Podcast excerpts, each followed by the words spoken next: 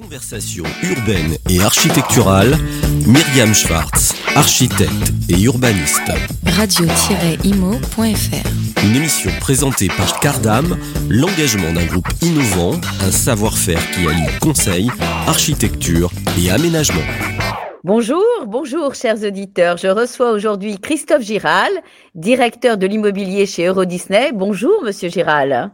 Bonjour Myriam. Et bonjour euh, chers, chers amis. Voilà. Voilà. Alors, on, on, est euh, dans un, voilà, on est en podcast, hein, on va le dire. On n'est pas tout à fait en direct dans le studio pour euh, diverses raisons, mais ça va pas nous empêcher d'être évidemment pertinent. Alors, Euro Disney, c'est une énorme emprise foncière en Île-de-France. Euh, emprise, alors je vais faire un petit peu de provocation, mais qui était à l'époque euh, construite sur des champs de betteraves. Euh, on pourrait aujourd'hui euh, considérer que Disney euh, et là aussi je, je, vais un petit peu euh, à contresens, euh, à utiliser des terres agricoles. Effectivement, la, la, la, définition de l'emprise foncière Disney et à la fois la création du parc Euro Disney à l'époque était quand même quelque chose de formidable.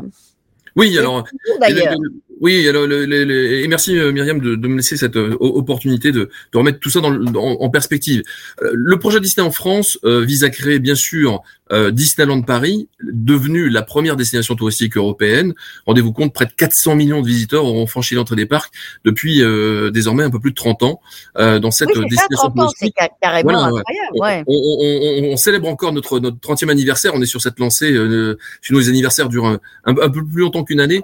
mais mais un, un, peu plus de 30 ans, un, un formidable succès euh, évidemment euh, européen, première destination touristique européenne, mais on le sait un peu moins, notre projet vise également à créer une, une véritable ville. Alors c'est la ça, Parce qu'il y a le parc et puis il y a euh, effectivement une ville avec des activités, avec du logement. Euh, oui, oui, il y a, il y a un certain nombre d'équipements.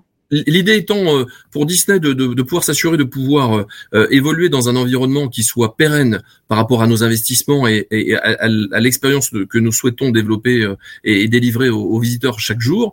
Et l'État, quant à lui, s'est dit que c'était une formidable opportunité de pouvoir créer et de transcender le tourisme en créant une formidable locomotive, bien sûr économique, mais également sociale, en développant une véritable nouvelle ville, une nouvelle urbanité dans le Grand Est qui repositionne le, le développement de Paris sur son versant Est. Oui, d'autant plus qu'il y avait de toute façon déjà le RER, e parce qu'effectivement, euh, euh, on va dire en, adéquation aussi avec le développement de, Disney, il y avait à la fois le développement, bon, l'autoroute était déjà là ou, ou euh, de toute façon existante ou presque pas utilisée, mais enfin euh, existante, mais il y avait surtout les transports en commun qui étaient là. Alors les, les, les transports ont été adaptés en fait, euh, oh. puisqu'en fait l'idée était de dire euh, combinons la, la, la, cette, cette, cette, combinaison pardon entre la première destination touristique européenne avec donc Disney et puis une, une, je, je, disais la création d'une véritable ville.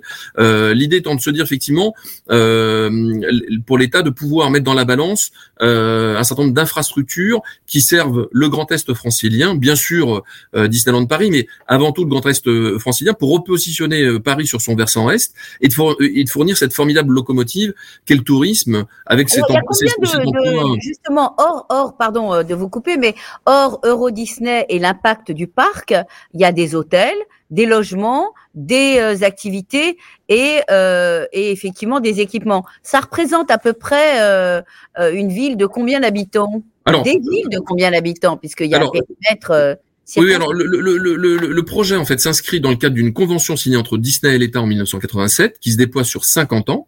Donc moi j'ai la chance avec l'équipe de travailler euh, euh, tous les jours à l'horizon 2037. Euh, et, euh, et, et, le projet s'inscrit sur l'équivalent foncier d'un quart de Paris intramuros. Près de 2200 hectares sont consacrés au projet. Euh, sur ces 2200 hectares, bien sûr, il y a la destination touristique, on en parlait de Disneyland Paris, mmh. mais également donc la ville Val d'Europe. Aujourd'hui, 37 000 habitants, 37 000 emplois. Euh, je rappelle, quand on a ouvert les parcs Disney il y a 30 ans, il y avait moins de 5000 habitants, quelques dizaines d'emplois essentiellement agricoles. Donc il y a une vraie, euh, non seulement diversification économique, mais une vraie polarité euh, urbaine qui s'est créée en développant une véritable ville. Alors qu'est-ce qu'une ville? C'est à la fois, vous l'évoquiez, du logement, du, commerce, de l'activité, du tourisme, de l'hôtellerie, etc., etc. Et tout ça, c'est forgé à partir de ce partenariat et cette formidable puissance publique adossée à l'initiative privée. Alors, on, a à l'époque, parce que c'était quand même euh, tout à fait euh, innovant de faire euh, une telle chose en France, on a à l'époque considéré que c'était une ville dans la ville, que c'était un peu artificiel, que l'architecture était peut-être un petit peu marquée à l'américaine, entre guillemets, etc. Que dites-vous de ces critiques qui à l'époque ont fusé? Ah, je, je, pense qu'à l'époque, les gens ne, connaissaient pas le projet. En fait, aujourd'hui, force est de constater, c'est que euh, tout d'abord, Val d'Europe a trouvé son public. Cette formidable ville, euh, je, je le disais à l'instant, 37 euh, 000 habitants, 37 000 emplois. dans cette écriture qui célèbre l'architecture française et européenne, euh, singulièrement, puisqu'on travaille par euh, par quartier avec des thématiques architecturales où prime euh, l'urbanisme sur l'architecture. Donc on fait on fait des vrais quartiers avec des vraies places, des vraies villes, des vraies rues. là où parfois ben, on voit que dans certaines villes nouvelles, on fait un peu la ville au, kilomètre, où, on donne des, promoteurs des terrains et puis on, on, met des infrastructures autour et puis on, on, on déploie la ville, j'allais dire, dans, dans une logique quantitative et beaucoup moins qualitative que ce que nous on va pouvoir oui, aborder les élus euh, ont toujours euh, leur mot à dire quand même, rassurez-moi, parce que mon Alors c'est euh, le, le, le, triumvirat entre bien sûr l'État, bien sûr, Disney et, et les collectivités. C'est ça qui est intéressant, c'est que 30 ans plus tard, les collectivités ont leur mot à dire. Oui, et on, travaille tous les jours, euh, euh, encore une fois, dans ce triumvirat. Alors, on, est condamné à trouver des solutions, puisque encore une fois, c'est ce mariage à trois entre Disney, l'État, euh, les collectivités, qui permet de, grâce à cette convention signée en 87, de, de développer ces 2200 hectares à, l'est de, Paris. Aujourd'hui, on, on, est obligé, même si on va faire une une interview particulière avec euh, votre responsable euh, de, sur tout ce qui est développement durable, parce qu'effectivement, il y a pas mal de choses à, à discuter. On, on, on, fera cette interview une prochaine fois. Euh, aujourd'hui, ce qui est intéressant aujourd'hui, c'est de savoir comment fait-on pour continuer à faire la ville, mais à faire la ville sur la ville. Vous dites qu'une partie des bâtiments ont 30 ans, donc 30 ans, euh, au bout de 30 ans, il y a des problématiques énergétiques évidemment qui se posent. Les, le confort euh, n'est plus le même, la, la, nécessité de faire attention à l'énergie euh, est criante. Comment fait-on pour euh, renouveler ce parc? Comment fait-on pour euh, se réinterroger sur ce modèle d'il y a 30 ans et le rendre plus durable? Alors, peut-être juste de précision. On a ouvert Disneyland Paris il y a 30 ans, et en fait, le centre commercial Val d'Europe a ouvert en octobre 2000. Donc, la, la ville elle-même et le centre urbain voilà, euh, une, une, grosse vingtaine d'années. Euh, quant au bourg existant euh, qui existait à l'époque, c'était des tout petits villages sénémarnais qui ont prospéré, qui se sont déployés. Tout d'abord, je, je, je, dois rendre hommage un peu au père fondateur du, du, du, du projet, puisque les équipes Disney à l'époque ont, ont, créé une ville. J'allais dire un peu comme Monsieur Jourdain, on fait du développement durable sans le savoir, c'est-à-dire que la densité de la ville, la vie du, quart d'heure, la fameuse ville du, du quart d'heure dont que tout le monde cherche, en fait, vous l'avez trouvé à Val d'Europe, parce qu'un quart d'heure de mon bureau, j'ai la crèche pour les enfants, euh, j'ai la boulangerie, euh, j'ai le TGV, le RER. E Première gare de France TGV personne ne le sait. Premier hub d'interconnexion euh, qui permet de servir euh, encore une fois ce, ce, ce territoire euh, fabuleux, ce qui explique aussi un, peut-être on en parlera tout à l'heure, un développement économique euh, incroyable, extraordinaire, oui, bien sûr, sur, sur, sur, sur, ce territoire et une gare, une gare erreur évidemment qui, qui relie à, à, la région capitale. Donc tout ça pour dire que voilà, le, le, le, cette ville du quart d'heure, cette ville de, de, de, de la responsabilité, elle s'est opérée depuis 30 ans où on a eu de cesse que de que d'organiser le le, la ville autour de cette mosaïque de, par exemple, d'habitat, euh, pour une mosaïque d'habitants. Depuis oui, parce qu'il y avait aussi euh, beaucoup de maisons individuelles. Il y avait quand même euh, un petit. La densité aujourd'hui, elle existe évidemment autour du centre commercial, autour des, des transports en commun, mais à l'époque, il y avait quand même des petits villages dispersés et puis quelques lotissements de maisons individuelles. Ça faisait pas une ville dense. Hein. Oui, oui. Et aujourd'hui, quand euh, vous allez à Val d'Europe, euh, il y, a, un vrai effet de, de, de, de centralité euh, qui s'est opéré autour du, du, centre commercial Val d'Europe et, de la Vallée Village, qui est l'outil le, l'outil commercial de, centre-ville, qui se prolonge du reste dans la ville par des, des commerces de, proximité organisés eux-mêmes autour de, de, places. Euh, donc il y a une vraie structuration de, de, la commercialité euh, et, de, de la centralité au, niveau, à l'échelle de la ville, autour de laquelle on a créé cette densité. On, donc on a des des, des, des, immeubles qui font R plus 4, R plus 5 globalement dans, dans, dans, dans, ce cœur de ville. Et puis évidemment, plus vous vous éloignez, moins la densité est forte. Et, et, on, on, on, réinvente, on réinterprète encore une fois les, les, les, les, les grands, les grandes lignes architecturales européennes ou françaises au sein de, de, de, de différents quartiers pour donner de la cohérence et de l'harmonie, pas de l'uniformité, parce que pour nous c'est important aussi d'avoir des accidents urbanistiques et architecturaux, donc avoir des immeubles euh, très remarquables, très iconiques, et puis d'autres qui sont des immeubles de transition, et on cherche des partenaires qui ont une capacité à s'inscrire dans cette euh, dans cet ensemble en fait. Alors, les partenaires sont évidemment euh, des, des, des, promoteurs ou des bailleurs qui viennent euh, travailler euh, justement dans cette, ce microcosme qui est spécifique quand même, qui est ce partenariat État, collectivité et Disney. Comment vous voyez le développement aujourd'hui justement de sur vos fonciers restants ou sur effectivement cet effet de ville sur la ville et l'attractivité en fait qui s'est faite sur Val d'Europe qui est assez singulière, y compris euh, post-Covid, évidemment. Alors, euh, on, vit paradoxalement une formidable période. Dis paradoxalement parce qu'en fait, on arrive à, à, à mi-chemin de cette convention entre Disney et l'État.